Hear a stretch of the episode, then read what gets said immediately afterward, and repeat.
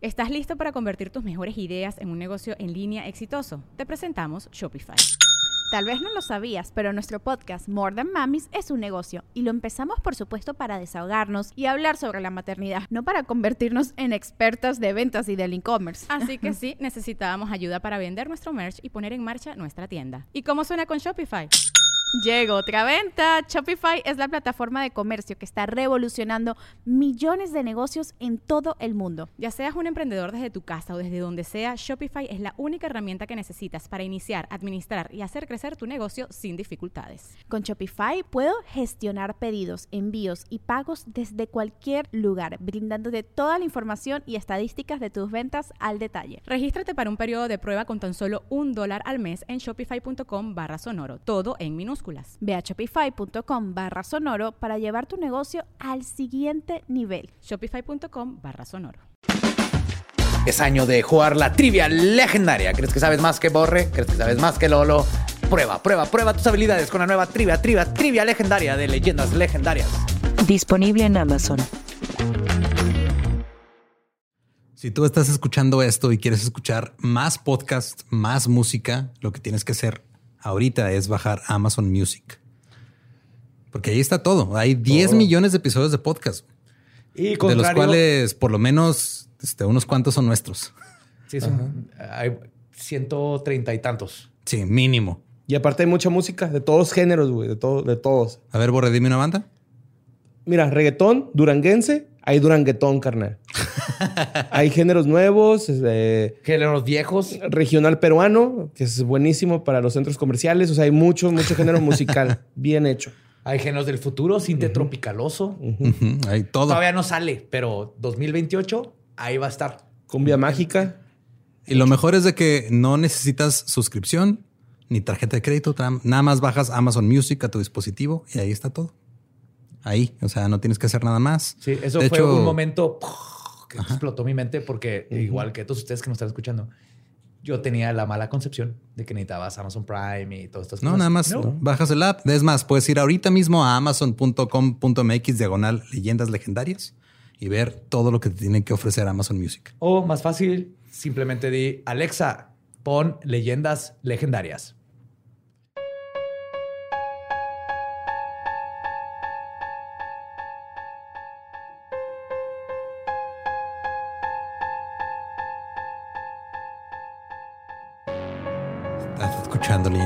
Legendarias. Aparte, no, no, no, no me sale el acento español.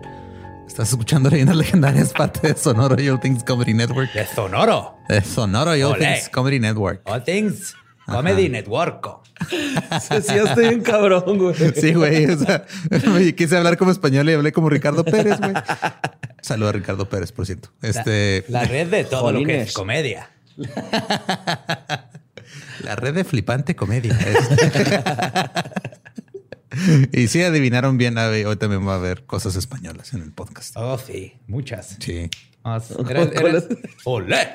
Vamos a hacer el, el double feature de los dos que considero yo los casos más icónicos españoles pseudo paranormales. Ajá. Y pues los dejamos entonces con el episodio 132 de Leyendas Legendarias.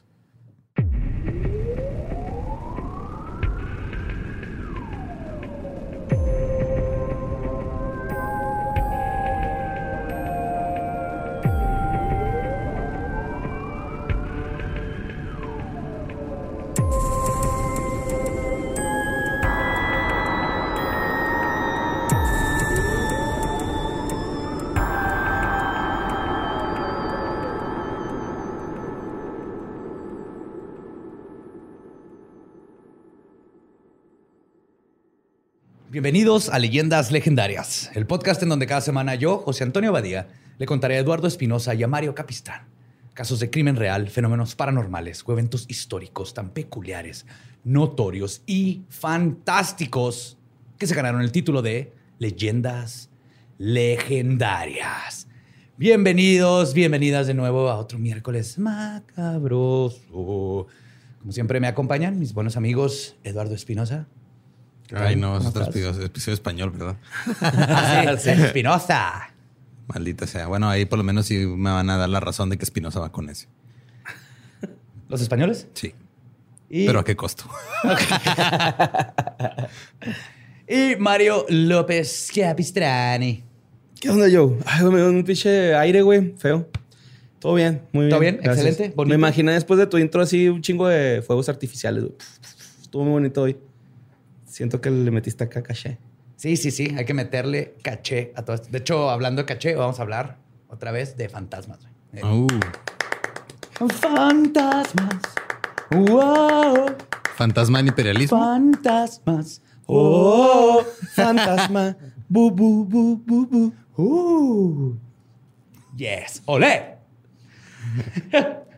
pues no es sorpresa. Esta es la segunda parte del fraude double feature, en donde voy a hablar de dos casos muy famosos en España, eh, más que nada icónicos, diría yo, en España, que involucran en uno fue un poltergeist y en este va a ser un fenómeno paranormal nuevo, que ahorita les voy a hablar de él, pero que resultó que Xavi tienen en común a los mismos actores faramellos Ujú. que crearon y sacaron de contexto el- todo un fenómeno paranormal que se convirtió ya en historia y como nos vamos a dar cuenta, está muy lejos de ser así. O les voy a contar la historia de las caras de Belmes. Ok. ¿Quién es Belmes y por qué hacía caras? Ahí va. El municipio de Belmes Uh. de la Moraleda está situado en la provincia de Jaén, Andalucía, en el sur de España. Tiene una superficie de 49 kilómetros cuadrados, o sea, está chiquitito, que en ese tiempo tenía una población de 5.800 habitantes. Y es quizás el pueblo que en algún tiempo tuvo más parapsicólogos per cápita que cualquier otro. Eso siempre es buena señal. Sí. Si pueblo que tiene un chingo de iglesias o de parapsicólogos, te la vas a pasar bien chido. Tienes que ir. Por las razones equivocadas, pero te la vas a pasar bien chido. Pues la razón de esto fueron las caras de Belmes, un fenómeno denominado como teleplastias, que es una forma elocuente de decir aparecieron caras en los pisos y muros. No mames, aquí tenemos un chingo de tortilloplastias, güey. En México. Teleplastias. Tenemos un chingo de con aceite, en árboles, pan tostado, en popó. Hot cakes. O sea, aquí la Virgen María de- te aparece en todos lados. La Virgen Jesús En el bao. En el Bao. Pues el fenómeno comenzó la noche del 23 de agosto de 1971 en la casa ubicada en la calle Real número 5, hoy María Gómez Cámara. Una de sus habitantes, doña María Gómez Cámara de Pereira, se sorprendió cuando su nieto, que tenía en brazos, vio en el suelo de cemento de la cocina, justo debajo del fogón donde ella ponía la olla, una extraña mancha que lo hizo llorar. Des- Ok. Después de observar por un tiempo, Doña, Así son Ma- los bebés, güey. Lloran por Lloran ver mucho, manchas. sí. Pues Doña María comenzó a notar que lo que tenía tan intrigado a su nieto era una mancha que tenía ojos, nariz y boca y lo que parecía ser un bigote. Qué chido, güey. Sí, se le apareció Jack. Sparrow, güey, ahí. Lo que le pareció peculiar a la doña era que esa cara no estaba ahí antes, o por lo menos nunca la había notado. Depende de la fuente que leas. En este punto, la doña salió despavorida de la cocina o se quedó tranquilamente terminando la cena. Ah, ok. Ok. Ya de ahí empezamos Es una de las con dos. incongruencias. Ajá. Pero lo que sí se sabe que sucedió después es que cuando el esposo de doña María, Juan Pereira, apodado el obispo, Qué culero apodo, güey. Sí, güey, Sí, de la verga. No era católico, no, bueno, obviamente era católico, pero no, era, no tenía que ver con la iglesia, pero decían el obispo, que de hecho esta era su segunda esposa. Cuando llega a la casa que había heredado de sus padres, encontró que la casa estaba llena de vecinos curiosos platicando con su esposa y analizando la misteriosa cara en el concreto. O sea, no cenó. Sí, mo- ni él ni Pancho. Y como dice el refrán, pueblo chico, chisme grande, para el día siguiente, más de 2.500 personas del pueblo, o sea, la mitad, Ajá. ya se habían enterado y habían hecho la peregrinación para ver lo que ahora se conoce como las caras de Belmes. Se- sí, que se dice que es... Es que no puedo reírme porque ha pasado lo mismo aquí muchas veces, güey. O sea. ¿cuántas miles de personas han ido? El a- hada de Wings. Sí, güey. a De ver. Guadalajara, güey. O, o a ir a ver el ano de un perro porque Una, literal, celestial. el- ha- había un bache con la forma de la Virgen María y no estoy mamando. Se hizo un bache y tenía Ujú. forma de la Virgen y hasta le pusieron conos alrededor para que, y le pusieron veladoras. Ay, no mames. Que está bien para que no cayeras y te poncharas la llanta en la Virgen María, pero a ese grado.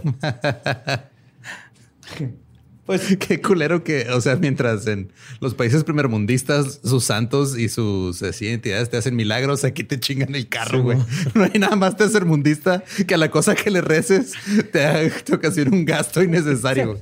Se aparezca en, en una en falta de presupuesto del municipio, güey. Ahí se aparecen nuestros santos en faltas de presupuesto y malos trabajos. La Virgen me hizo el milagrito y me costó tres mil varos arreglar el eje a mi carro. Lloré sangre, cabrón. Ah, pues se dice que las caras de Belmes son, y cito, el único fenómeno paranormal permanente en el mundo. Porque ahí está. O sea, vas y ahí las ves las caras. Ajá. Ahí siguen hasta el día de hoy. Y siguen moviéndose. Ajá. ah, cabrón. Pues, los vecinos comenzaron a hacer fila para entrar, ver la cara y luego salir a sacar más chisme, dando sus mejores teorías sobre lo que estaba sucediendo. Hubieran cobrado, ¿no? En la entrada. Ah, ah, Ah, huevo. sí. espérate. Como el de Guadalajara.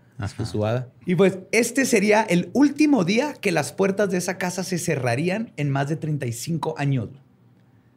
En cuanto pasó eso, ya, Ya, era ajá. todos los días. Belmes es un lugar algo aislado, ya que está ubicado en, una en un lugar elevado en la Sierra Mágina y no es un lugar de paso para llegar a otras zonas. Aún así, O sea, el- llega la gente, se pasa de largo. Ah, o no pasa por ahí. El sentido común se pasa largo. La... Totalmente. Sí, sí, es un lugar la Sierra que na- Mágina. nadie iba a Belmes para nada. Simón, ahí. Sí. Muy profundo, güey. Es una Sí, selva muy, profunda, güey. Húmedo. El poder del chisme hizo lo que hace y se desbordó hacia los municipios colindantes de Huelma, Jimena, Cambil y Cabra de Santo Cristo. Cabra de Santo Cristo, wow. Güey. Es un gran nombre de pueblo, güey. Sí, está bien vergas, pero al mismo tiempo, qué, qué culero que te tocó de todos los pueblos. Eres la cabra de Jesús. Ajá. No, no te tocó... Santo Nombre propio. La cabra satanista. Ajá, güey. no eres el compa de Santo Cristo, No, es la es cabra de la Santo cabra. Cristo. güey. Tu vecino es el zapato favorito de Santo Cristo. Y este se corrió la voz a estos pueblos y atrajo aún más chismosos. Uno de los hijos del matrimonio, Miguel Pereira, se percató de que las cosas estaban saliendo de control y deci- decidió tomar un pico y destruir la cara. Quitó el pedazo de concreto y luego lo cubrió con una mezcla nueva. Pero esto iba a resultar ser una mala idea. El 9 de septiembre, la misma cara, o lo que dicen que es la misma cara, apareció de nuevo en el mismo lugar. Ya cuando el cemento Pues se por el fogón. Los rumores crecieron aún más. La cara fue bautizada como la pava. La pava. Sí, es un slang, pero no encontré ese. al- a- Señor cara de pava, ¿no? sí. Los que nos escuchan en España, no sé qué es pava, porque el- hubo otro que sí, ahorita no me acuerdo del nombre, pero ahorita les voy a decir qué significa, pero la pava, no sé por qué, porque no es una mujer. Todo este tiempo leyendo creí que era una mujer y ya cuando vi las fotos, no, no es una mujer. Es un pavo femenino. No sé qué es pava. Mm. Pero bueno, Pave. Ahora la noticia estaba en todos los medios, así que el alcalde en ese tiempo, Manuel Rodríguez Rivas, Rivas, decidió intervenir y mandó al maestro de obras, Sebastián Fuentes León, para que cavara un foso de metro y medio de ancho y tres metros de hondo para literalmente llegar al fondo del asunto. Nice. ¿Eh? Se comenzaron a formular teorías de que podría estar causando el, de qué podría estar causando el fenómeno, desde manchas de aceite o filtraciones de agua hasta posible contaminación por radiación. Pero, de nuevo, el intentar resolver el asunto solo lo hizo más épico. En el subsuelo encontraron un montón de huesos. Al parecer la mayoría de niños, pero curiosamente no habían cráneos.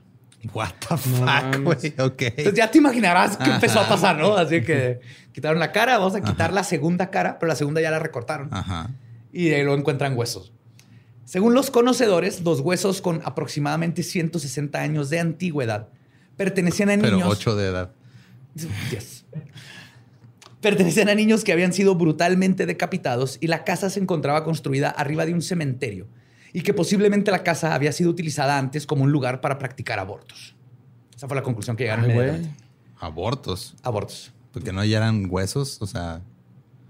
Ya Sí, eran pues ya eran niños. Por grandes. 160 años estuvieron siendo abortos y los aventaban en ese hoyo. Crecieron Ajá. ahí en el hoyo, ¿qué, güey? No, digo porque pues er, creí que eran huesos como ya de niños de más grandes, no así De de, bebés, minutos bebés. Oh, ahorita vamos a llegar. Sí, justamente porque a es eso. decapitaban bebés, güey, pinches enfermos. Ahorita vamos a llegar a eso. Estaban practicando. güey. Si le sale- es que da- cuando das a luz y le das vuelta a la izquierda, se, se desatornilla la cabeza. Por eso los doctores siempre te giran a la derecha. Righty tighty, Lucy, Lu- Sí, Lucy. Cuatro. Así nació mi hijo. Hacia la derecha. Ujú, ¿no? sí. Los giras. Para agregar más, más cosas a lo paranormal, güey. O más paras a, A lo, lo paranormal. normal. A lo normal, ajá. Me gusta más. Más paras a lo normal.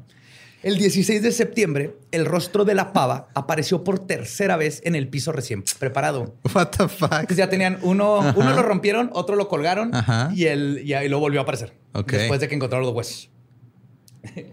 Entonces, pero esta vez no estaba sola la cara. güey. A su alrededor comenzaron a materializarse rostros más pequeños con aspecto de niños deformes. Ay, güey.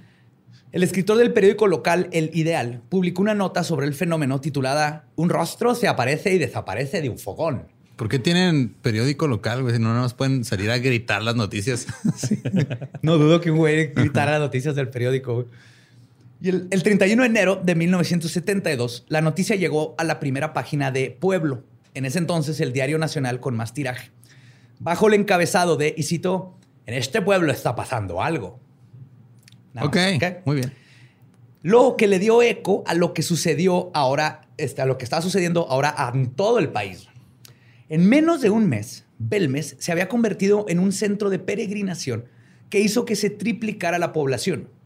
El evento era tan grande que el gobernador de Jaén, el Ruiz de Córdoba, tuvo que ir a atender lo que ahora era un evento masivo. güey. Ok. Se, no convirtió en Woodstock, Woodstock, 99, ajá, sí, 99, ajá. güey. Al grado de que ya se habían organizado autobuses que llevaban turistas a recorridos para ver la cara de los Belmes, poder comprar unos souvenirs en forma de una foto por solo cinco pesetas. También el que era, estaba caro, güey, porque ya creo que el mínimo en ese tiempo era como de 12 pesetas. Uh, ok. Entonces, Entonces, te que la mitad idea. del salario en una Ajá, en foto una de una foto. cara de un- en una piedra. Yes. Ok. También llegaron a visitar el lugar famosos toreros, obviamente, Claro. Torero. cantantes e incluso los nietos de Franco. No mames. Y no es Camilla, güey. No, no. el otro Franco. No mames. El otro Franco, sí. Ajá. Pero la peregrinación a este lugar comenzó a molestar a ciertas personas. Y por ciertas personas me refiero a los que antes tenían el monopolio de las peregrinaciones, la iglesia. Ay. A diferencia en México, nadie le atribuyó un origen religioso a los rostros, a pesar de que lo intentaron. Al principio decían algunos que la pava era el rostro de la Santa Faz, la Santa Faz de Jesús, icono venerado y- localmente. La gente opinó, en lugar de la mayoría de la gente, perdón, opinaba más bien que era un fantasma. Ujú. Y esto hizo que el cura. ¿Qué digo? También literalmente, si fuera la cara de Jesús, sería Pues la sería cara de un fantasma, güey. Nomás Sí, un fantasma sí, sí. con más Pero acá- popularidad. Un fantasma pero más, más mediático. Con más followers, Simón. Pero aquí era más de que me cago en la hostia, no seas ridículo. No es un santo, es un fantasma. Ujú. Maduren. sí, maduren, coño. Y entonces esto, esto no le gustó al cura local Antonio Molina, quien era sobrino del entonces obispo de Jaén, Miguel Peinado, ya que notó que su negocio estaba siendo afectado por los rostros. Y claro, lo que importa en la religión es el dinero. siempre. Claro, porque, porque abrían las puertas en la pandemia. Mi iglesia apagó las luces. Mi iglesia me refiero a la que está cerca de mi casa. Ajá. apagó las luces en Navidad y estaba lleno de carros y lo hicieron así abajo el agua en contra de todo el Ah, sí. protocolo. Pero ese grado llegaron con tal de Yo todavía sigo gente. torcido de coraje por lo que pasó en Estados Unidos de que les dieron dinero este, a las iglesias porque perdieron dinero en la pandemia y aparte se gastaron mucho dinero atendiendo demandas por abuso a niños. Le dieron Entonces el gobierno les dio dinero así, toma, güey. Sí, pobrecitos, güey, no mames. Sí, Pobrecitos ay, güey. tienen hambre.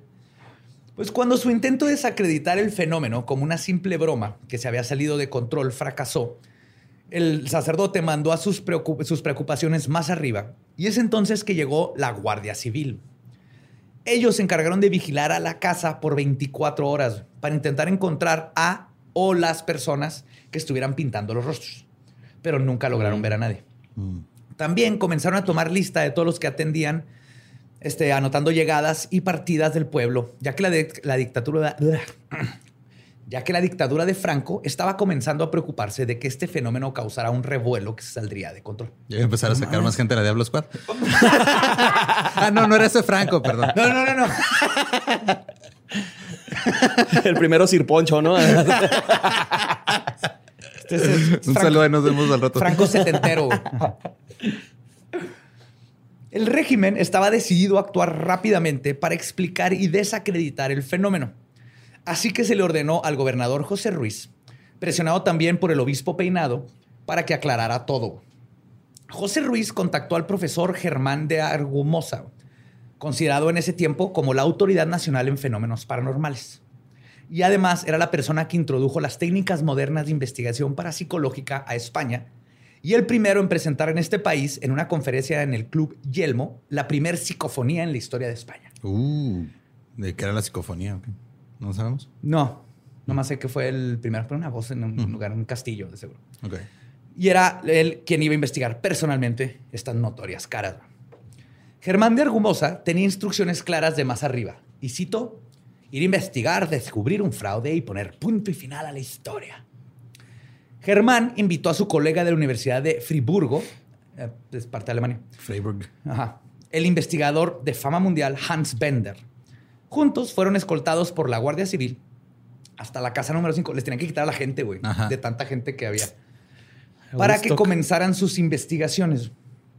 Para obtener resultados controlados, Argumosa pidió que la habitación fuera sellada durante algún tiempo para poder descartar que las caras que seguían apareciendo eran producidas por una persona. Totalmente Ajá. bien. Válido, normal. Bueno. Esta idea de un falsificador había nacido por parte del cura, quien había esparcido el rumor de que los responsables de las caras era el fotógrafo y vendedor de souvenirs Miguel Rodríguez Montavés, que era el que vendía las fotos 5, y su hijo, el pintor Jesús Miguel Rodríguez de la Torre, que era pintor y pintaba bien vergas. Aunque ellos no estaban en el pueblo el día que se produjo la primer cara. Claro, tienen una coartada, güey. Sí. Sí, pero ya llegaremos a todo. Era un Banksy, se destruyó solo.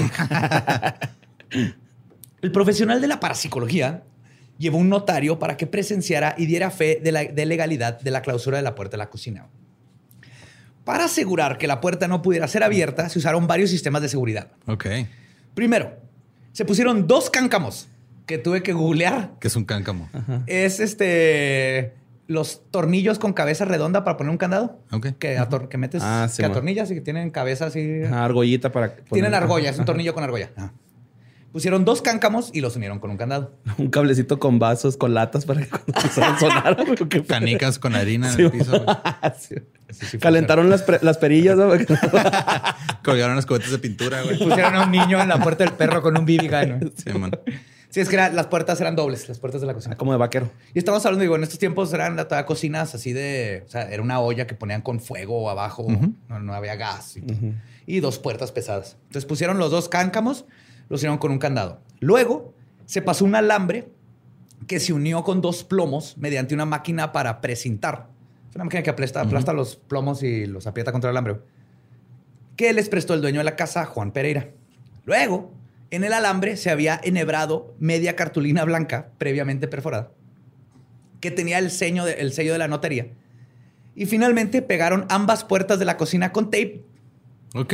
donde escribieron el número de serie y sobre este pusieron un sello de cera que marcaron con una cabeza de caballo de un, de un anillo del señor Pereira, Ah, creando un sello que no podía ser destruido ni manipulado. Si no, pusieron una cabeza de caballo. No, no, o sea. El sello lo marcaron con una cabeza. Ajá. Luego, Argumosa se puso a intentar captar psicofonías, que eran su especialidad. Y curiosamente funcionó.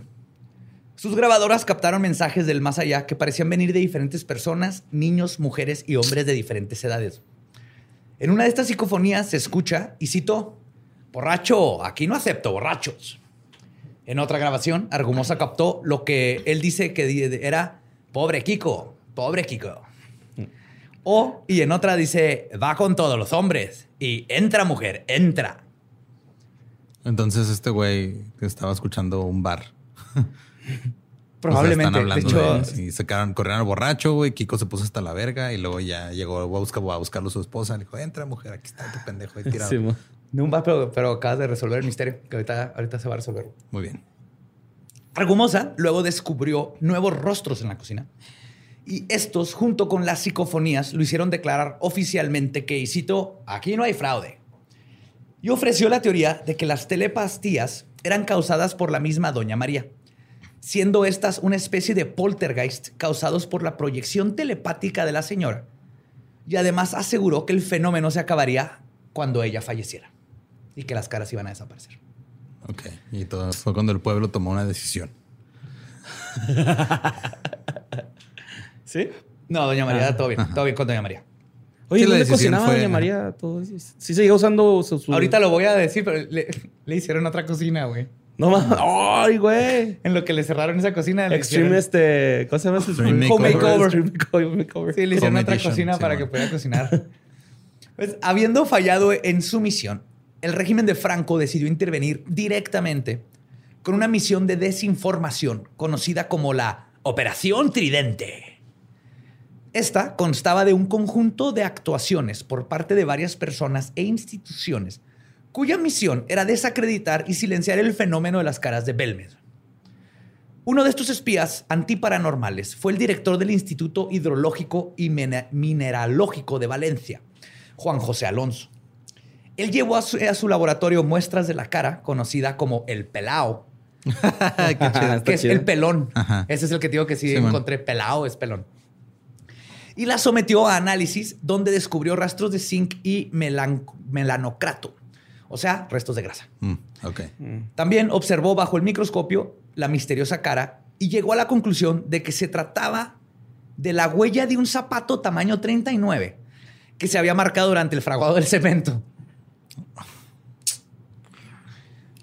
Yes. Ay, güey. Ok. Era paredolia. güey. Ajá. Era una huella y en el O microscopio sea, sí se me, veía sí me- sí me esperaba para Idolia, pero no que fuera un zapato, güey, neta. esta cara, porque hay un chingo Hay un de chingo, caras. ok. Esta cara es un zapato. Pero no, no. Acuérdense, este güey llegó ahí A desacreditar. güey. Es false flag. Es un false flag. Lo mandó Franco a explicar. Ajá. Pero el intento de la dictadura por esconder la verdad usando a diferentes expertos para desacreditarla como pinturas o simplemente paredolia, se vino abajo, perdón, se vino abajo y no fue aceptada por la gente del pueblo y mucho menos por la familia. Sí, no es cierto. Aquí ni zapaterías tenemos.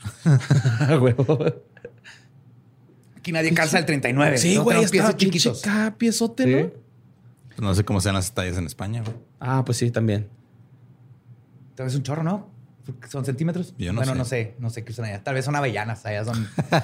¿Cuántas avellanas tú tienes, te caben en el pie? Y ese es el, el Ocas. número que usan. Ajá. Ocas. ¿Cuántos pies de oca? güey? Ah, sí, mo. Este, pues la familia seguía recibiendo turistas curiosos vendiendo fotos y ayudando al panadero de enfrente de la casa de las caras gracias a toda la venta que producía el tráfico de personas. Nice. Vieron una historia donde el panadero estaba súper contento. güey. Todo el mundo se pasaba ahí enfrente a comprarle. Ah, güey. Que eso sí, no cobraban. Directamente pedían este, Cooperación. cooperación, Voluntaria. pero te recomendaban que empezaron como en cinco. Ajá. Es decir, cooperación este, voluntaria recomendada, cinco pesetas. Y llegó a subir hasta 12 pesetas. Que te era... Y más en esos tiempos... un chingo de lana. Más del doble de lo que Sí. pedían al principio. Pero el auge alrededor del fenómeno a nivel nacional cayó a raíz de esta nueva información que salió de un científico que dijo "Eh, es grasa y, Ujú. y una- un pie. Luego, en 1996, las caras de Belmes regresaron al colectivo español gracias a Fernando Jiménez del Oso. ¿Se acuerdan que hablé de él? Y su revista Enigmas. Ujú. En el número 3 de, el- este, de esta revista, con el titular Las caras de Belmez son auténticas, Iglesia y Estado, unidos en una mentira, destapó la gran conspiración detrás de la desacreditación de las caras. Aquí es donde dijo la gente, oh, what? Creímos que nos habían explicado científicamente qué estaba pasando, pero Y resultó no. que no. Resulta que era Franco. Casi al mismo tiempo, Lorenzo Fernández e Iker Jiménez No, hablamos de- ese güey, sí. Destapan un documento que nadie había conseguido, güey. Las actas notariales del precinto de la cocina de María hechas en 1973. Las originales. O sea, Ujú. que hicieron las actas y se habían guardado. Entonces ellos ya lo sacan en los noventas, estas actas. Y aquí viene el notario Antonio Palacios Luque, que había firmado que se habían cerrado las puertas y que al reabrirlas habían aparecido nuevas caras y otras se habían cambiado de lugar. Ah, Ah, cabrón. cabrón. Ok. Comprobando no solo la autenticidad del fenómeno, sino que destaparon la gran conspiración para enterrarlo. Luego, en junio del 2003, Iker Jiménez y Luis Mariano Fernández publican el libro Tumba sin nombre, donde explica que gracias a la intervención de la medium Ana Castillo, lograron descubrir que las caras de la cocina provienen nada más y nada menos que de los ancestros de Doña María, que murieron en los asedios de las tropas republicanas durante la guerra civil. Pero la investigación de Iker no terminó ahí. Con la ayuda de otros dos investigadores, José Manuel García Bautista y Rafael Cabello Herrero, se compararon las caras de la cocina con fotos de la familia de María usando un programa de criminalística de Scotland Yard. Y se llegó a la conclusión de que había una coincidencia de más del 60% entre las fotos de la familia y las telepas- teleplastías. Ok, entonces ya estaban ahí haciendo sus cosas. Misterio resuelto. Eran los fantasmas de, De los, los familiares. tatarabuelos. Sí, Ajá. pinche. Las facciones. Sí. La genética. Sí. Bien ahí Trejo español. Me lo imagino en traje, pero sin mangas, güey. No se ve todo el momento. Pero tristemente, el 3 de febrero del 2004 fallece doña María Gómez. Pero felizmente, para todos los investigadores paranormales, carroñeros del caso, la teoría de Hans Bender no fue correcta y las caras no Sí. solo no desaparecieron, sino que nuevas caras comenzaron a aparecer. La de Doña María. Y como les contaré ahorita, ya no solo serían en la casa de los Gómez. El fenómeno se pone espeso, mi borre. Espeso. La muerte de Doña María despertó de nuevo el interés de los curiosos y el turismo repuntó de nuevo. Sus hijos, quienes estaban a punto de vender la casa al ayuntamiento para que fuera convertida en un museo y, cito, centro de interpretación de las caras, ¡Wow! Wow, centro de interpretación de las Yes. caras. Creo que es todo un centro como la casa de los X-Men, pero para, Para caras. y, para rostros en piedra. y nuevos parapsicólogos. Pues los hijos decidieron rechazar la oferta al ver que su cocina se volvió a llenar de personas. También comenzaron a negarle la entrada y a continuar este, sus investigaciones a los expertos paranormales que seguían buscando respuestas. Algo que hizo enojar al rubro que ahora no tenía con qué llenar sus programas. De repente dijeron, esto ya agarró de nuevo. Vámonos, pero no vamos a jugar porque hay gente que dice que son este, paredolias y manchas de zapatos. Entonces, vamos a nomás Una cobrar. limpiadita, ¿no, carnal? En la cocina. También se le ocurrió barrer Sí, exacto, güey. nadie no limpiaba en sus cocinas. Solo a una persona. Ahorita vamos a ver a quién. Pero esto no iba a detener a un profesional de lo paranormal. güey. Pedro Amorós fue a hablar con Felipa, prima de María y dueña de la casa donde ella había nacido. O sea, María había nacido en otra casa y los fue a mirar. Felipa le cuenta a Amorós que había estado soñando con su finada prima. Y el 25 de septiembre, Amorós, junto con los parapsicólogos colegas Luis Mariano y Pedro J. Fernández, van a la casa a investigar y buscar psicofonías. Porque dijeron, ah, soñaste con tu prima. Aquí, aquí hay fantasma encerrado. Los paracientíficos quedaron sorprendidos cuando no solo captaron psicofonías, sino que se toparon con un verdadero milagro paranormal. 20 nuevas caras habían aparecido en la casa de Felipa. What the fuck. Yes. Una de ellas, sin duda, era la cara de Doña María. Pero las otras 19 que. ¡Olé! Dime que estaba hecha de molecito, güey, esa, güey, por favor, güey. Wow. Ah. Siendo España, creo que era paella. No sé si hay paella Ah, Doña sí, sí, María. el mole- el pero- mole es Ujú. sí. mexicano. Y así es como nació la Cámara de las Caras. Si le llaman al cuarto donde aparece, empezaron a aparecer estas caras, ya en otra casa. Y aunque Belmes 2 no tuvo el mismo auge mediático que su precuela del 71, los paranormalistas tuvieron más material para llenar sus revistas, programas y bolsillos. Para verle la cara a la gente. Yes. A huevo.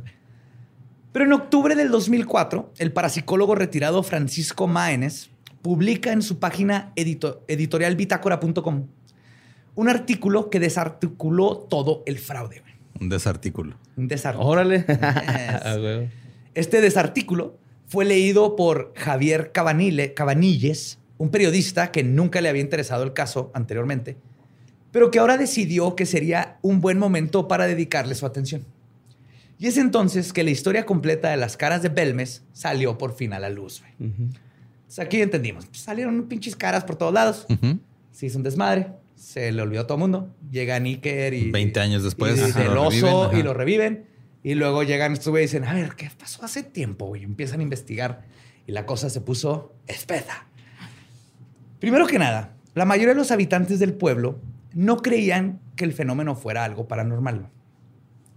Estaban más que familiarizados con las manchas que se hacen en el hormigón de la cocina después de la matanza de los animales, especialmente con la grasa que sale de ellos. Todavía eran tiempos, los 70 en las donde ahí matabas a la gallina, otra llevabas y ahí la desplumabas, sacabas todo. Otro aspecto sobrenatural de las manchas pareidólicas provino del hecho de un malentendido por culpa del diario Ideal de Granada. El 16 de septiembre de 1971 escribieron la frase, y cito, un rostro se aparece y desaparece. Ah, Que aparece y desaparece. ajá. En referencia a que se llevaron el primer rostro de la pava y luego volvió, Volvió a aparecer. Ajá. Pero la gente se lo tomó como que los rostros aparecían Ajá, y y desaparecían mismo. por toda la cocina. Y ese rumor se convirtió Como. en, canon. Claro. Ot- Como Rorschach acá. Cambiaban los rostros. Se enojaban, dependiendo de tu humor, ¿no? Cambiaban de color también, se Sí, les tocaba. sí, ¿Se acuerdan de Mira, se ve como mis papás no abrazándome de niño. Así. Esta salsa va a quedar bien picosa, güey. Están enojados todos, ¿no? Acá, sí, huevo. Otro factor que agregó misticismo a las caras y a sus supuestas metamorfosis fue que cuando quitaron la segunda pava del piso, esta fue puesta, como les conté, en la pared y la cubrieron con un vidrio. Los expertos que luego revisaron este rostro, que aparentemente cambiaba su semblante, porque se le movían los ojos y de repente estaban más acá y cambiaba así. ¡ah! Pero por la grasita, ¿no? Se dieron cuenta que se debía a que como ahora estaba vertical, la grasita o los productos que habían usado para pintarla simplemente fueron afectados por el peor y original enemigo del ser humano, la gravedad, causando que se deformara dando el aspecto de que iba cambiando, pero nomás estaba chorreando, lo que nos va a pasar a todos con la edad. Sí, nos vamos a ir como derritiendo poco Haciendo a poco. grasita. Sí. Bueno, yo ya. Otra prueba de que las subsecuentes pavas fueron fabricadas fue que la original tenía dientes descritos como muy grandes y cómicos.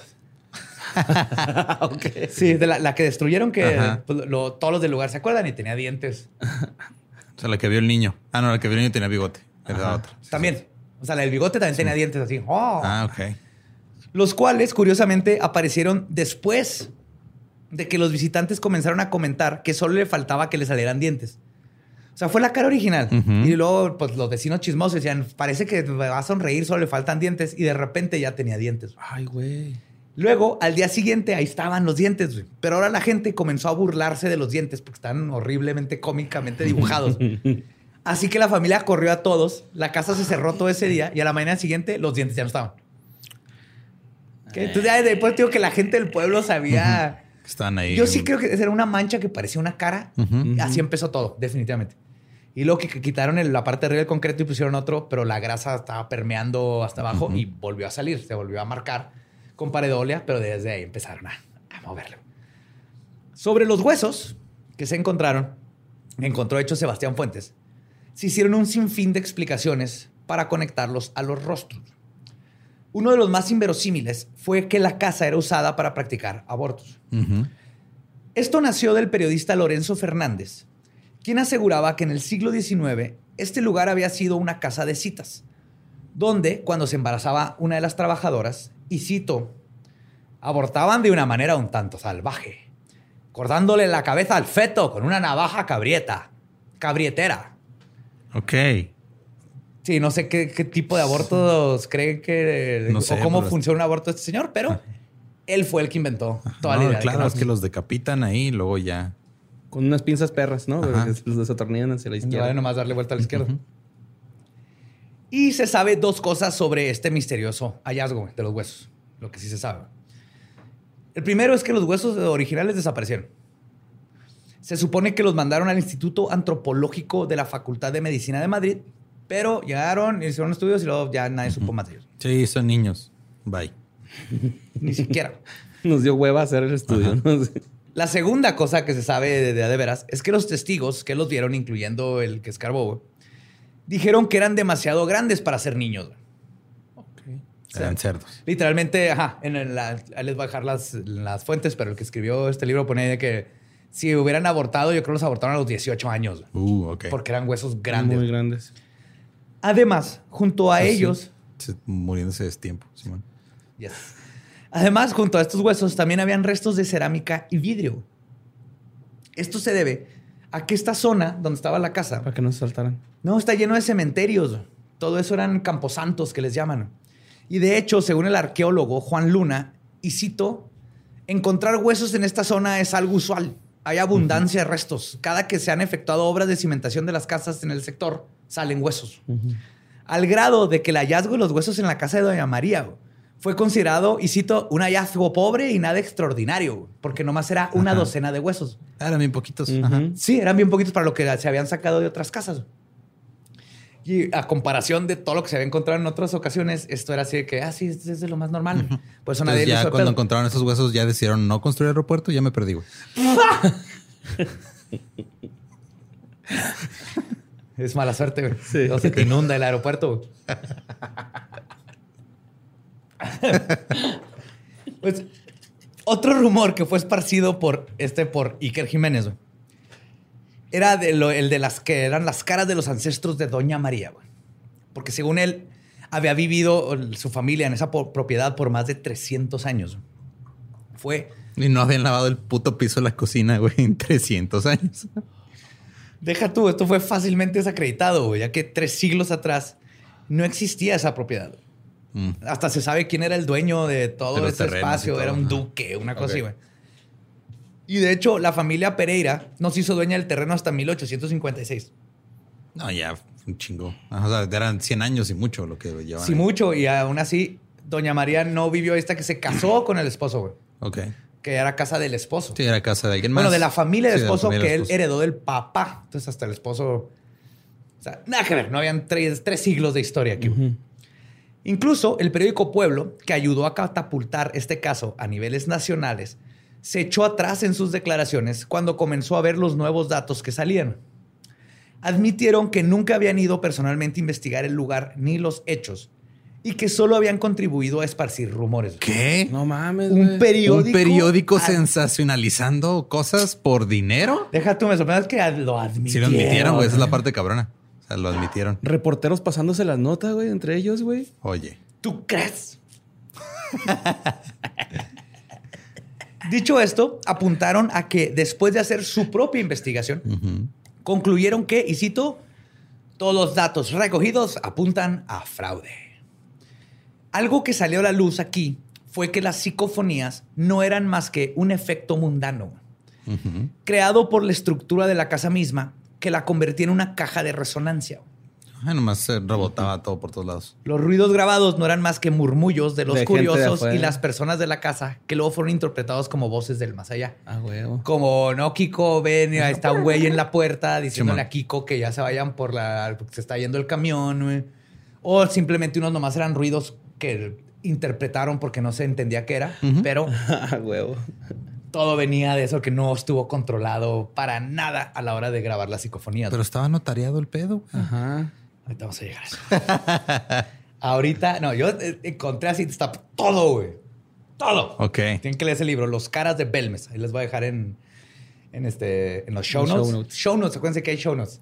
Sí, todo está explicado así de... mm. Yo creo es más largo el libro, son como 400 páginas casi. Ujú.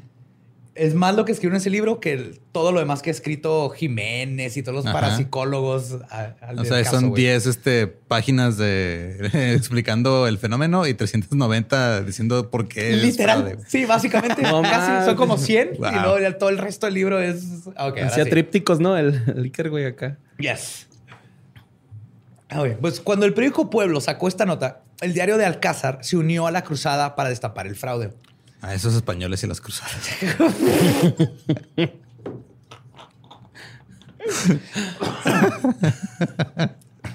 Coño, aquí hay moros en la costa.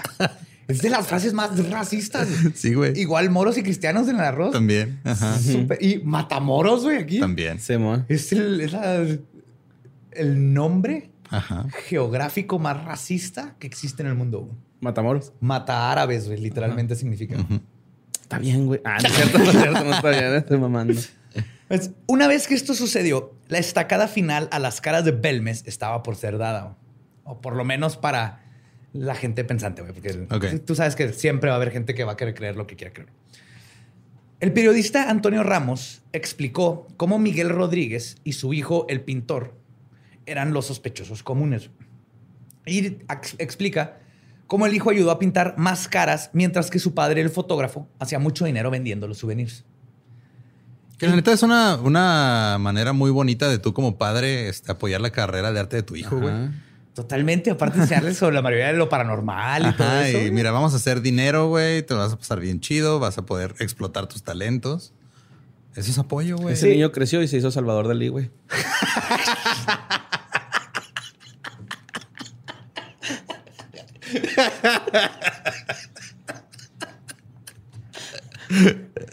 No voy a negar eso.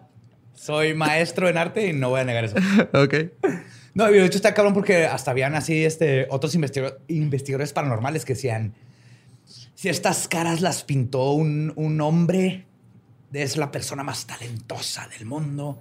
No mames, no es cierto. O sea, las ves y... Ajá, no. pues es una cara. Hasta lo- en unas los ojos están así como dibujaría un niño un ojo, así como a Avellana.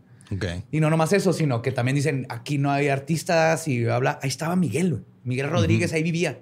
Y ahorita vamos a meternos un poquito más con Miguel. Pero todas esas exageraciones de que ni Rembrandt podía pintar a la pava o al pelao. Qué chingadas, velas y no, ahí nos tienen un poquito de, pero nada. Y la, y la neta, el 90% de las caras es pareidolia. Ajá. Pareidolia. Se me, se me olvida pronunciar esa ahí. La I, pareidolia. Pareidolia. Pareidolia.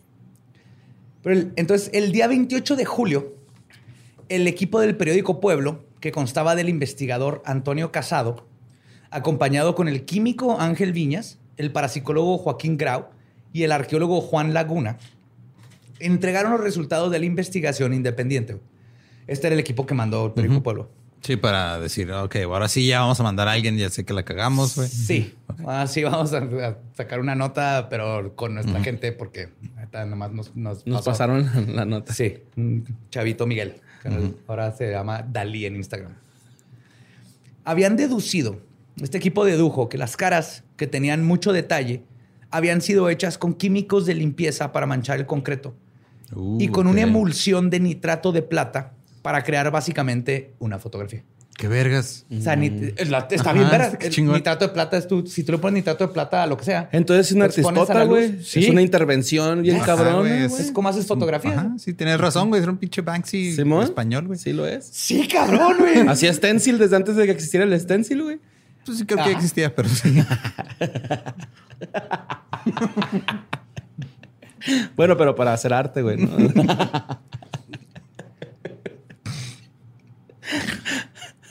Incluso lograron replicar perfectamente la famosa pava, güey. Y ahí está la Wow. foto igualita, güey.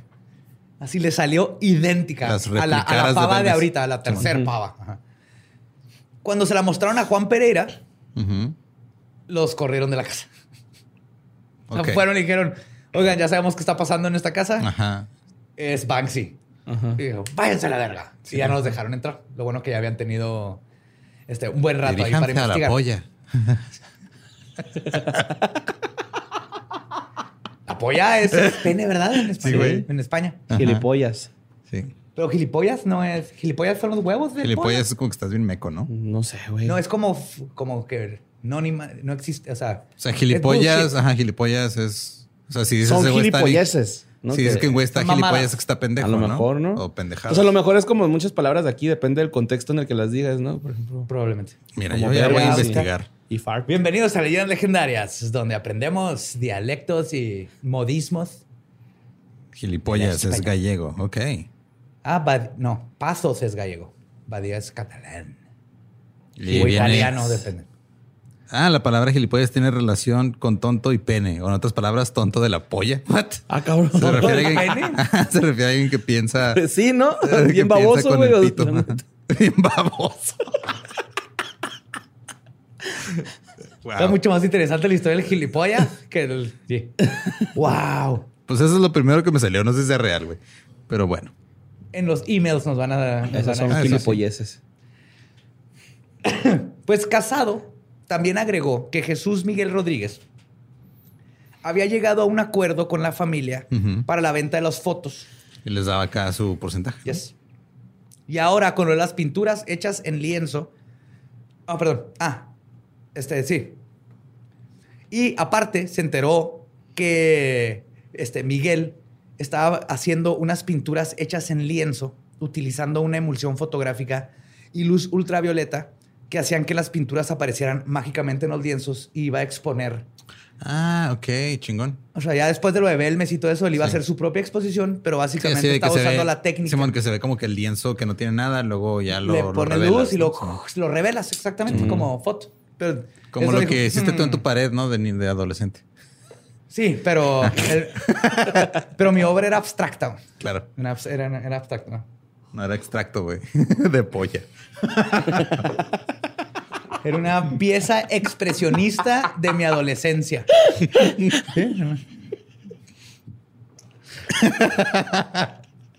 Ahí busquen el contexto en un episodio. Mira, no me vinieron- acuerdo en cuál lo dijiste, güey, pero. Ni yo. Vinieron a escuchar de las caras de Belmes, ya saben que es gilipollas y, Y ar- arte. Han aprendido un chingo de arte, güey. Entonces también dice, oh my God, este güey va a hacer una exposición usando las técnicas. Ahí está. Luego, la emulsión fotográfica es fácilmente adquirida si tienes un laboratorio de fotografía. Cosa que el papá Tenía. Ajá. tenía, porque era- el papá era el fotógrafo. Que está bien chingón lo que hizo Miguel. O sea, Sí, es una está- imaginación está bien como artista tener Ajá. acceso a estos materiales y usarlos así. Y aunado a esto está el hecho de que su hermano, el hermano Miguel, Jesús José Rodríguez, era ingeniero agrícola con conocimientos de químicos que incluyen el nitrato de Chile, pero Chile está escrito con mayúscula, entonces asumo que es nitrato de Chile el país. Ok. Esto es un alburzote, ¿va? No sé, No pero sé, suena muy raro. Venía en el libro, lo, Ok. dice, nitrato de Chile, pero Chile venía en mayúscula. Pero no sé si en España escriben Chile con mayúscula por respeto a la gilipolla. o si es con mayúscula porque es Chile el país. Pero nitrato de Chile. Ajá. No sé, güey. Pero es una marca de abono muy utilizado, que se utilizaba mucho en esa época. Ah, pues es. Ok. Nitrato de chile es este. Es nitrato de sodio y con otra cosa y con potasio, creo. Sí, es, es- es un, es un, este, fertilizante, un Es abono. Salitre, güey, básicamente. Ah. Pero muy utilizado en esa época. Que sí, digo, pues es desde Chile. O sea, está saladita. Y funciona perfectamente como sustancia corrosiva para marcar concreto. Entonces, También puedes pintar con, con eso. Ah, Si se lo pones al concreto, lo mancha permanentemente. Y si esas no fueran suficientes coincidencias, cuando las caras aparecieron, Miguel no estaba ese, ese día, pero en el momento en que aparecieron, él estaba trabajando haciendo un cuadro para el cura que vivía en el número uno de la calle. La- esta casa era la 5. Cinco, ajá. Están ahí. en corto. Estaba literalmente a 10 metros de la casa de Doña María, güey. Miguel pasaba todos los días por la puerta de la cocina, que ahora es conocida por sus misteriosas caras. Tenemos a un artista que se enteró de las caras en chinga y por ahí pasaba y siempre su papá le tomaba fotos a las caras, que tiene acceso a emulsiones que sabemos que se pueden replicar, que lo replicaron, que además iba a ser este, también tiene acceso a los químicos con los que puede hacer otras manchas. Digo, Sherlock Holmes estaría contento con esto. Sí. Muy contento. Pero el misterio continúa. Si el autor de algunas de las caras es un ser humano, ¿cómo es que pudo haber trabajado si el cuarto estaba sellado y el cierre fue notariado? Ajá, porque ya descubrimos, ok, sí, lo más probable es que fue Miguel. Simón. Ajá. Pero ¿cómo se metió Miguel a la cocina? Si estaba todo sellado con... Ya estaba en la cocina cuando lo sellaron. Lo sellaron allá adentro. Sí. Hasta que no, no, Ah. más sencillo. Pues de que se fue empuercando sola, ¿no? La cocina. No, ahorita verás. Está- El notario era un actor. No. No, Algo nada más que- era corrupto. No, no, de hecho el notario, el notario no hizo Desde nada lejos las hacía. El notario fue a notariar. Sniperciaba sus Sí, hubo caras. una, te- una teoría porque había una ventana, pero tenía barrotes. Ajá. Entonces, un- unos pensaron que tal vez metieran un palo para pintar. Ah. Pero es mucho más sencillo que eso. Ok. Lo que sucedió con esto es lo siguiente, con el notario. El notario Antonio Palacios, Luque, llegó para certificar que habían 20 caras en el piso, previamente marcadas por Gis. Entonces les, las cuadricularon. Luego, su función era dar fe que la, La cocina, cocina- fuera cerrada Sí. y tres meses después regresaría para ver si aparecían nuevas caras. ¿Ok? Pero si leen las actas, aquí es donde tenía apuntado de que le hicieron una cocinita extra a Doña María. Pero si lees las actas notariadas, la historia se esclarece perfectamente. La cita para hacer la notaría se hizo el 14 de agosto. Los investigadores paranormales que organizaron todo, Argumosa y Bender, al parecer ni siquiera asistieron, ya que los únicos testigos en el acta fueron el maestro del pueblo, Antonio Rodríguez Rodríguez, y el esposo de Doña María, Juan Pereira. O sea, los investigadores ni siquiera se plantaron ahí. Luego, lo que estipulan las actas son lo siguiente. El notario recibió 20 fotografías y revisó que coincidieran con las caras ya existentes y previamente marcadas. Ok. Check. Luego, comprobó que las fotos coincidieran con la cocina. Así que si es la cocina, Si es esta cocina, sí. si es la chimenea, todo el fogón, check. En otras palabras, lo único que hizo fue verificar que las fotos del suelo correspondían con el estado real del suelo y la cocina. Y que la puerta fue sellada, como les conté anteriormente. Eso fue. Y sobre la puerta, Ajá. todo el material utilizado para cerrar la cocina fue aportado por Juan Pereira. Claro. Él prestó todo, él prestó la máquina. pues, El tape. la- ajá. El el- sello del caballo era de él. Claro, Ajá. La cera de él. Todo era de él. Esto hizo que en cualquier momento podían en la casa quitar los sellos y volverse a poner. Y, no como no se tomó fotografía de la puerta en sí, güey, no había forma de que el notario pudiera certificar que algo estuviera fuera de su lugar al momento de regresar. Tres meses después. mames. y nomás de memoria decir, "Ah, el sello se me hace que está poquito para acá, güey, o el alambre. Entonces el notario nomás fue básicamente a hacer estas cosas que les dijo. Y justamente los sellos fueron removidos y se volvieron a poner. En por lo menos una ocasión que se sabe, o sea, sí, estamos segurísimos. Porque el presidente de la Sociedad Española de Parapsicología, Ramos Pereira, fue inadvertidamente a la casa cuando se enteró del not- que iba a haber un notario y que cerraron. Dijo, esto está interesante, güey. Voy a ir a ver, Vamos qué, pedo. Ajá. Cuando llegó, se asomó a la cocina y Ya citó, hay alguien. para mi sorpresa, encontré a Doña María de rodillas, fregando el suelo. Ok. está Esa es la persona que sí estaba limpiando, güey. Doña María se está limpiando su cocina. Los sellos habían sido removidos, güey. O sea, el- sin, sin nada. Pero tres meses después aparecieron intactos cuando el notario regresó a levantar su acta. Ajá, y luego salieron otros nuevos, ¿no? Que se fue todo el pedo.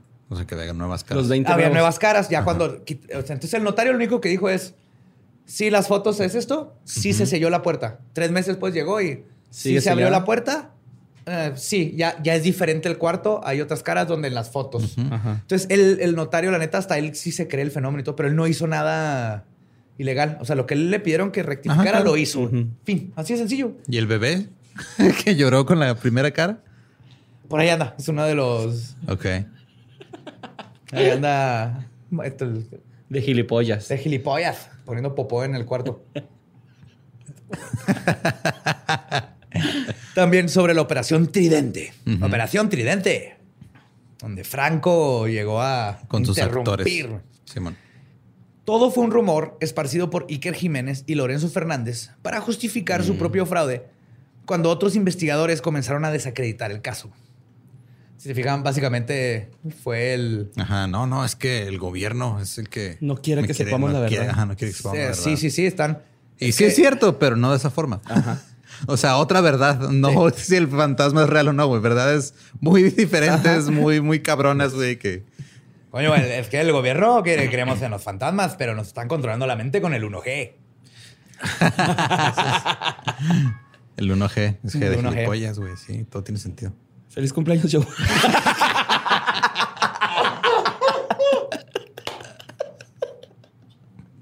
Gracias, Borre. Gracias, Borre. Buen callback. Qué buen callback. Me esperé un No. chingo, güey. Más de un mes, güey. Muy bien. Wow. Impresionante, güey. Eso es, meterte en un chiste, güey. Pues el único incidente que sucedió involucrando al régimen fue una carta que mandó Pablo Núñez Moto, quien era el jefe provincial de la administración local, y se la mandó al entonces alcalde de Belmes, Rodríguez Rivas, donde le dijo que lo de las caras, y citó, No se le podría haber ocurrido más que a un demente, a un tonto o a un idiota. Wow. Y luego le dijo que debería de ser destituido por hacerle segundas a toda la faramaya. Ok. No fue más que un acto personal de un burócrata enojado, indignado y con mucho tiempo libre. Tiene un pedo político, ¿no? Cada- Sí, nomás, ajá, le caí unos huevos y se le una pendejada lo que estaba pasando y le mandó una carta diciéndole que a la verga. Y esa la usaron como prueba de que era la, la prueba Ajá. que tenían del régimen, que decían que la, la misma esposa de Franco se había involucrado. Y, y así había todo un así. Desmadre. Desmadre para, para desacreditar a los científicos y otros parapsicólogos, porque no todos los parapsicólogos que investigaron llegaron a las conclusiones de que esto, muchos descubrieron la verdad. Otros se dieron cuenta que, por ejemplo, este, había pintura y había rastros de pintura. Otros dijeron, no, es que no hay rastros de pintura. Sí, sí, pero es que te- les agarraron pedazos donde no había caras. Ujú. La mayoría pared doble. Entonces, no todos estaban metidos, pero hubo este séquito que cuando todos los demás parapsicólogos se echaron para atrás, dijeron, esto es una farsa. Dijeron, ah, es que todos ellos los mandó Franco Claro. para desacreditar. Y por eso no vino. O sea, ya en los 90, ¿eh? aparte cuando ya nadie puede defenderse. Simón. Pero entonces, finalmente, sobre la llegada de la Guardia Nacional mandada por la esposa de Franco, ellos llegaron a petición del mismo alcalde, güey, para que ayudaran con el increíble flujo de Sí, turistas. es que está bien estaban cabrón. O sea, es un pueblito de 2.500 personas. De repente llegan 5.000. Llegaron a llegar Ajá. 10 mil diarias. güey. 10,000 Ay, personas güey. en un Imagínate día, verte güey. 10 mil personas en tu pueblito. O sea, para empezar, es, no tienen infraestructura para que, o sea, si todos hagan pipí en el mismo día, güey. Simón. No tienen, exacto. Como Woodstock. Ajá. ¡Avándaro! Todos ahí, ¿no? Ajá. De seguro llegó Sargazo, güey, de la nada, ¿no? En ese. Y luego que uno de cada dos españoles traen su oca. Simón. Llegaban Es un llegaban pedo. 10 mil españoles, 5 mil ocas de repente, güey. en el pueblo. Todas bailando. Ven a jugar el juego de la oca. Para todos los, los- los Nacidos jóvenes, hace menos de 30 años. googleen el juego de la oca. Saludo a Alex y Frank, que son fans Sí. del juego de la boca. Y eso fue. Por eso ya estaba la guardia y por eso tomaron nombres. Todos están controlando. lo Sí, güey, o sea, los, llevaron para control de, de- de gente, no para estar ahí haciendo otras cosas. No, O sea, ajá. No, no, el- no para este, esconder el, el- el complot. Eh, tenemos el poder. Y. y lo que nos lleva a la conclusión de este caso es la respuesta a cómo es que todo esto se salió tanto de control. Y es muy sencillo: dinero. Ok. Belmes era un pueblo cuya economía se basaba primordialmente en la ganadería y les empezó a ir mejor cuando empezaron con los olivos, con el olivo. No era un pueblo rico y mucho menos turístico. Les digo que está en medio de la nada y nadie pasaba por ahí. Pero desde la aparición de las caras de Belmes, todo cambió al atraer a miles de turistas que derrochaban su dinero, no solo en la casa de las caras, sino también en los bares, el hotel, restaurantes y la gasolinera que estaba cerca del pueblo. Con el panadero. Sí, el panadero le fue de toda madre, güey. Qué chido. Sí, y los vecinos ahí dicen, así que nosotros bien chido, güey, porque a alguien le compraban, dicen, a alguien le compraban la lechuga, a otro el pan, a otro los tomates, a todo el mundo nos compraban para hacer, para- a todo el pueblo le fue Eh, bien. activaron la economía. de la- Sí. Claro, sí. Los vecinos incluso decían en burla que, este, decían, pues la gente dice que las caras eh, no hacen milagros, pero con todo el dinero que estaba entrando, para nosotros sí son divinas, güey. Ah, Ah, huevo, huevo, sí, güey. A nosotros sí nos, que sí que nos cumplieron estas pinches caritas. El pelao, el pelao, el pelao, el pelao, el pelao. Es el venado, güey. ¿Sí? Sí. Que no me digan en la esquina el venado, el venado. Ajá. Vamos a revisar. A mí se me hace que te mandó Franco para desacreditar mi, canción. líricas. También está suave. Pues mix. incluso cuando Casado destapó todas las pruebas los, y llegaron y cuando la pava la réplica y todo eso, los vecinos protestaron afuera con pancartas, güey. Contra los investigadores. O sea, que les querían quitar su trabajo y todos están emputados porque ellos mismos sabían que era bullshit. Ajá, sí. O sea, nosotros Pero- sabemos que estamos mamando, güey, pero no nos vengas a quitarnos nuestro sí, jale. Básicamente era eso, así que, que te valga verga, güey. Déjalo. Estás viendo, que caigan los pendejos. Ajá. Sí. Déjalo ir. No pasa nada, Que caigan los pendejos. Pues Ay, según las cuentas, en ese tiempo la familia Pereira logró juntar 250 mil pesetas en un mes. No mames. Para que se den una idea, no lo voy a, no lo voy a cambiar a lo que sería el equivalente ahorita. Ajá. Lo voy a cambiar a lo que valía un kilo de aceituna en, En- ese tiempo. Claro. Ellos ganaron 250 mil en un mes. Ajá. Un kilo de aceituna en ese tiempo se vendía en 9.75 pesetas. O sea que una familia de, de granjeros, de agricultores, tendría que vender 25.600 kilos ¿De de aceitunas? aceitunas para ganar lo que ellos hicieron en un mes. Es un chingo. Imagínense 25.600 kilos de aceitunas. Creo que eso es más fácil que las matemáticas.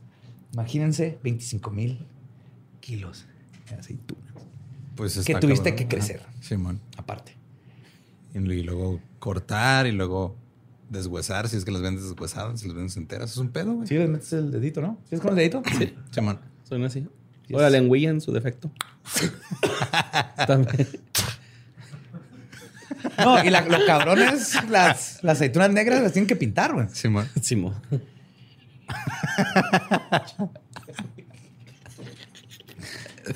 Y es, pueden ser más caras.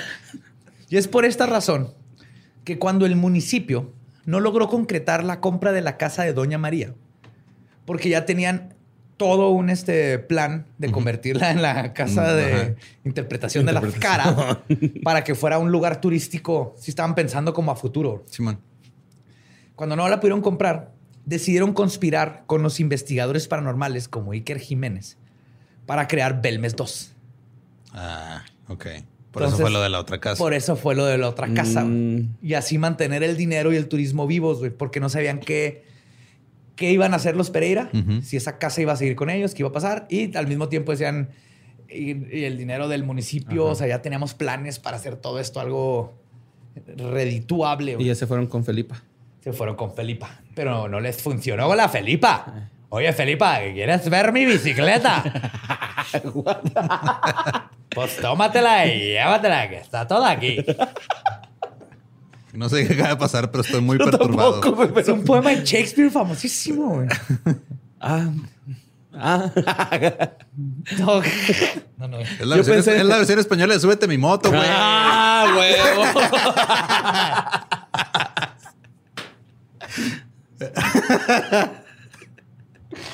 Ay, güey. Bueno, perdón. algo que es importante de notar, después de todo lo que les conté, es que Doña María nunca cobró por nada. güey. Tampoco le interesaban las aportaciones de los visitantes, si eran voluntarias o no. güey. Y aún así, ella siempre negó todo y estaba fuera de esto y todo fue idea, la verdad, de los De- hijos. Ok. quienes además fueron los que conspiraron con los investigadores para no solo mantener el fraude, sino para hacerlo crecer. Incluso el investigador paranormal Manuel Gómez Ruiz de la agrupación parapsicológica Puerto Real contó que cuando murió el esposo de Doña María, ella tenía miedo de que sus hijos la fueran a correr de la casa. Y fue con muchos abogados y todo para ver si esto, está posi- si esto era algo que podría pasar. Y se le indicó que no, no era posible. Le dijeron, mientras usted vive en esta casa, nadie la puede sacar, ni sus hijos, ni nadie. Pero el grado de Doña María, el miedo que Simón. tenía de, estos güeyes van a querer sacar para seguir Seguir sacando dinero de esta casa. Y ella para mí se quedó ahí, de- dejó que se mantuviera el fraude. Pues era su casa, güey. Ella lo que quería era Nada más quería otra cocina, Simón. Cuando- en, en nada de tiempo le construyeron otra cocina. Lo que me hace pensar es que más bien activaron un cuarto, le metieron ahí una olla eh, para leños, güey. No está bien lo que le hicieron a Doña María. No, güey. Y en conclusión, para mí esta información que, que descubrí, güey, me pone en contexto la vez que la vieron limpiando el piso de la cocina después de romper los sellos. Y yo lo veo esto como Doña María Queriendo simplemente regresar. Queriendo recuperar el control de su vida, y güey. deshacerse de las caras que habían destrozado su vida. Exactamente, güey. Era una mujer tratando de desaparecer un fraude que se salió de control usando detergente, güey. Sí, en realidad las caras de Belmes son las que les vieron a todos que fueron. Se les cayó la cara de vergüenza.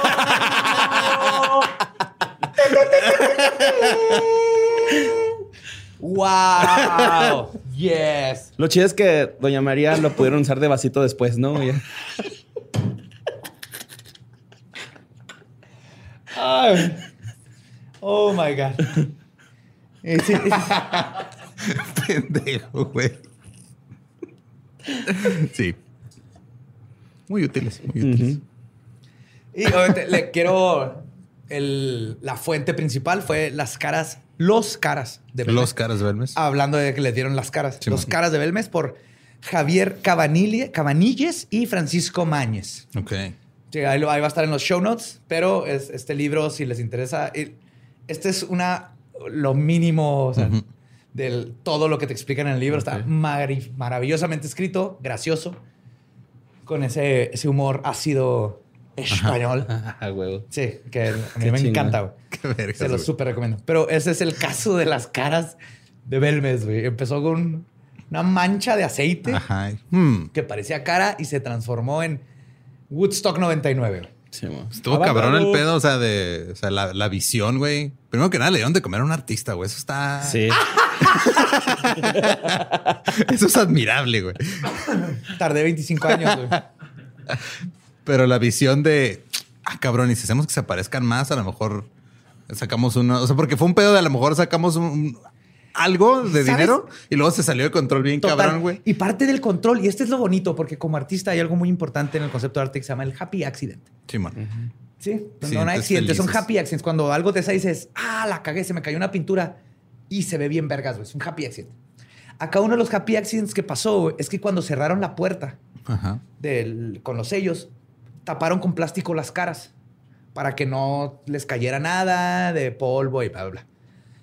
Esto lo que hizo es que captó humedad bien cabrón, güey que en el eh, tres meses, esa humedad hizo más caras, o sea, hizo más manchas. Ajá. Como que cuando lo destaparon, sí, como cuando si tú deja una toalla mojada en el cemento y cuando la quites va a estar manchado. Entonces, con el plástico se crearon estas manchas. Cuando las quitaron, habían más manchas que unas de ellas parecen caras, es que lo, hay, hay en los show notes y en eso siempre ponemos fotos, pero googleenlo. Obviamente ves muchas de estas y dices, si estás buscando caras, las encuentras. Sí, porque aparte el cerebro humano es lo que hace. Que eso es, ah, dije muchas veces, pareidolia, si no lo hemos explicado antes, es el fenómeno en donde nuestro cerebro encuentra caras en, en En la mayoría de las la cosas. gente Los que ve a- huskies. A Alfo, a Huskies en Alf el papel tapiz huskies de aquí, atrás de por nosotros. ajá. Nuestras caras están hechas para buscar caras y rostros. Entonces, quitan el plástico y, oh my God, Hay hay, un chorro de caras. nuevas. Ajá. Es lo que pone el notario y eso les dio la idea de, güey, güey, yes and, Ajá. yes and. Entonces, hay Yes. más caras. Uf, hay que pintar más. Sí, y, hay- ahora, y son los niños, y llegan los investigadores paranormales y, ah, sí, sí, son los niños abortados Los con tijeras. ajá. Y los ancestros, y ahora la tía Filipa está viendo su bicicleta con más niños. Qué cabrón. Felipa. Oye, Borre, Oye, Felipa, no me comas. ey, ¿quieres ver mi bicicleta? No. Ay, no. Seguro. Yo ya tengo dueña, carnal. Borre no quiso ver mi bicicleta. Lo entiendo. Este, Borre. pero si quieren ver la bicicleta de Badía, síganlo en arroba el Badiablo. Nos pueden seguir en todos lados como arroba leyendas podcast. Yo soy ningún Eduardo. Pinche Bicicleta de montaña, downhill, güey. Low rider, güey. Tractor. Doble suspensión, llanta. pueden seguir como arroba Mario López Capi. O sea, a mí ya saben cómo encontrarme. Como, como el diablo. El Big Cocaine 69 666. Nuestro podcast ha terminado. Podemos irnos a pistear. Coño, que esto ha sido palabra de Belcebú. Olé.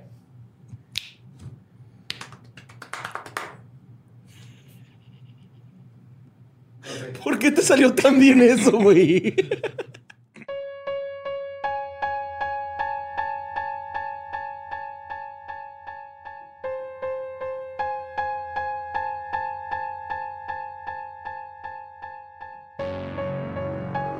Y esas fueron las flipantes caras de Belmez.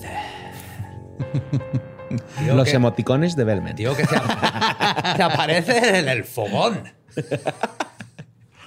Sí, así fue, como pueden ver, eh, de nuevo otra historia donde se sale de control. Pero creo que es la primera vez que tenemos todo un pueblo involucrado. Claro.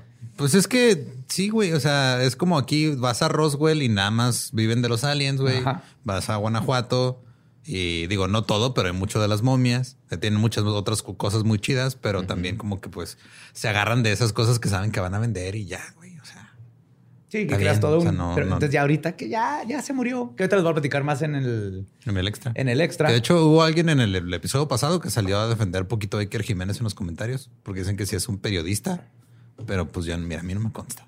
Man, hay muchos periodistas que no dicen la Ajá. verdad. También Claro. Jaime Maussan es periodista, ¿no? Se supone. En teoría.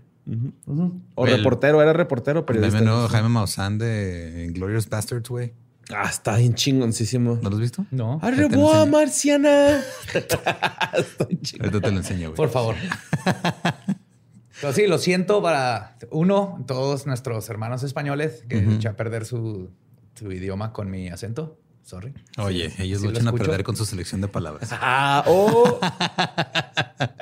Y a todos los que eran fans de esos dos casos, ahí, está, ahí están todas las fuentes por si quieren buscar más, por si aún se quieren agarrar de la idea Claro. de que existe. Lo siento mucho. No, hay que seguir en la búsqueda de un buen caso paranormal que esté Claro.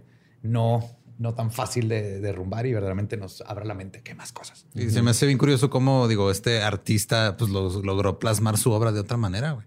Y si las caras hubieran tenido cabello, güey, se hubieran pintado el pelo con Arctic Fox, güey. Eso, de eso no me cabe duda, güey, para nada. güey. Sí, porque eran bien punks. Claro, güey. Volvían a aparecer, güey. Sí, volvían a aparecer ahí. Yes. Este, ajá. Y son retro.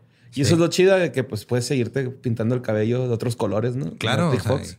Y, y que mejor que ser 100% vegano mientras estás estafando a gente por su dinero. O sea, Libre de crueldad animal. sí, no hay crueldad animal, por lo tanto no, no hay Había problema. muchos cadáveres, pero ninguno era de animal. Eso sí. Y nadie va a traer la cabeza hinchada, güey, porque es- es- no tiene PPDS y eso es lo que hacen los PPDS. Hay Sí, gente porque imagínate, o sea, los PPDS. hay, hay, hay gente que luego dibuja así una cara en el piso de la cocina, güey, y le pone un tinte que sí tiene esas cosas. PPDS. Y lo se hincha, güey, la Ajá. cabeza, güey. Y Ajá. luego la gente dice, ah, mira, este es un alien de Belmes. Sí, por eso se te aparece el pelao. El pelao. El pelado ese sí no puede. el pelao. ¿Tú quieres? El pelao. Perdón, ya me emocioné. Ya nos cambiaste de continente. Sí, güey, de hecho, nos cambiaste de época, de continente, de mood, de todo, güey. Es que me emocioné. Estoy contento, güey. Pero, Muy contento. pero sí, sabes que también que puedes cambiar ¿Qué? tu color de cabello. güey. Sí, es Con con Arctic Arctic Fox. Arctic Fox. Es el tinte. Es Arctic Fox. Cómpralo Y pues nos escuchamos próximamente, como cada miércoles. en leyendas legendarias. ¿Estás listo para convertir tus mejores ideas en un negocio en línea exitoso? Te presentamos Shopify. Tal vez no lo sabías, pero nuestro podcast More Than Mamis es un negocio y lo empezamos por supuesto para desahogarnos y hablar sobre la maternidad, no para convertirnos en expertas de ventas y del e-commerce. Así que sí, necesitábamos ayuda para vender nuestro merch y poner en marcha nuestra tienda. ¿Y cómo suena con Shopify?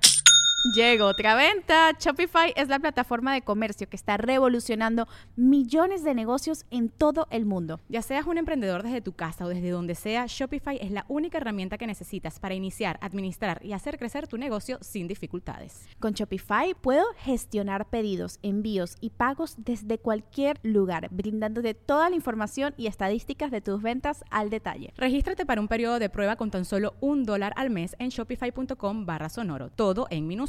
Ve a shopify.com barra sonoro para llevar tu negocio al siguiente nivel. Shopify.com barra sonoro. ¿Estás listo para convertir tus mejores ideas en un negocio en línea exitoso? Te presentamos Shopify. Tal vez no lo sabías, pero nuestro podcast More Than Mamis es un negocio y lo empezamos por supuesto para desahogarnos y hablar sobre la maternidad, no para convertirnos en expertas de ventas y del e-commerce. Así que sí, necesitábamos ayuda para vender nuestro merch y poner en marcha nuestra tienda. ¿Y cómo suena con Shopify? Llegó otra venta. Shopify es la plataforma de comercio que está revolucionando millones de negocios en todo el mundo. Ya seas un emprendedor desde tu casa o desde donde sea, Shopify es la única herramienta que necesitas para iniciar, administrar y hacer crecer tu negocio sin dificultades. Con Shopify puedo gestionar pedidos, envíos y pagos desde cualquier lugar, brindándote toda la información y estadísticas de tus ventas al detalle. Regístrate para un periodo de prueba con tan solo un dólar al mes en shopify.com barra sonoro, todo en minúsculas. Ve a shopify.com barra sonoro para llevar tu negocio al siguiente nivel. Shopify.com barra sonoro. Es año de jugar la trivia legendaria. ¿Crees que sabes más que Borre? ¿Crees que sabes más que Lolo? Prueba, prueba, prueba tus habilidades con la nueva trivia, trivia, trivia legendaria de leyendas legendarias. Disponible en Amazon. Grand Canyon University's RN to BSN online degree program makes earning your bachelor's in nursing possible. Balance online coursework with local in person clinicals to position yourself for potential leadership opportunities in the time you have from wherever you are, leaving room for what matters. Achieve your goals with your personalized plan and team behind you. Find your purpose at Grand Canyon University.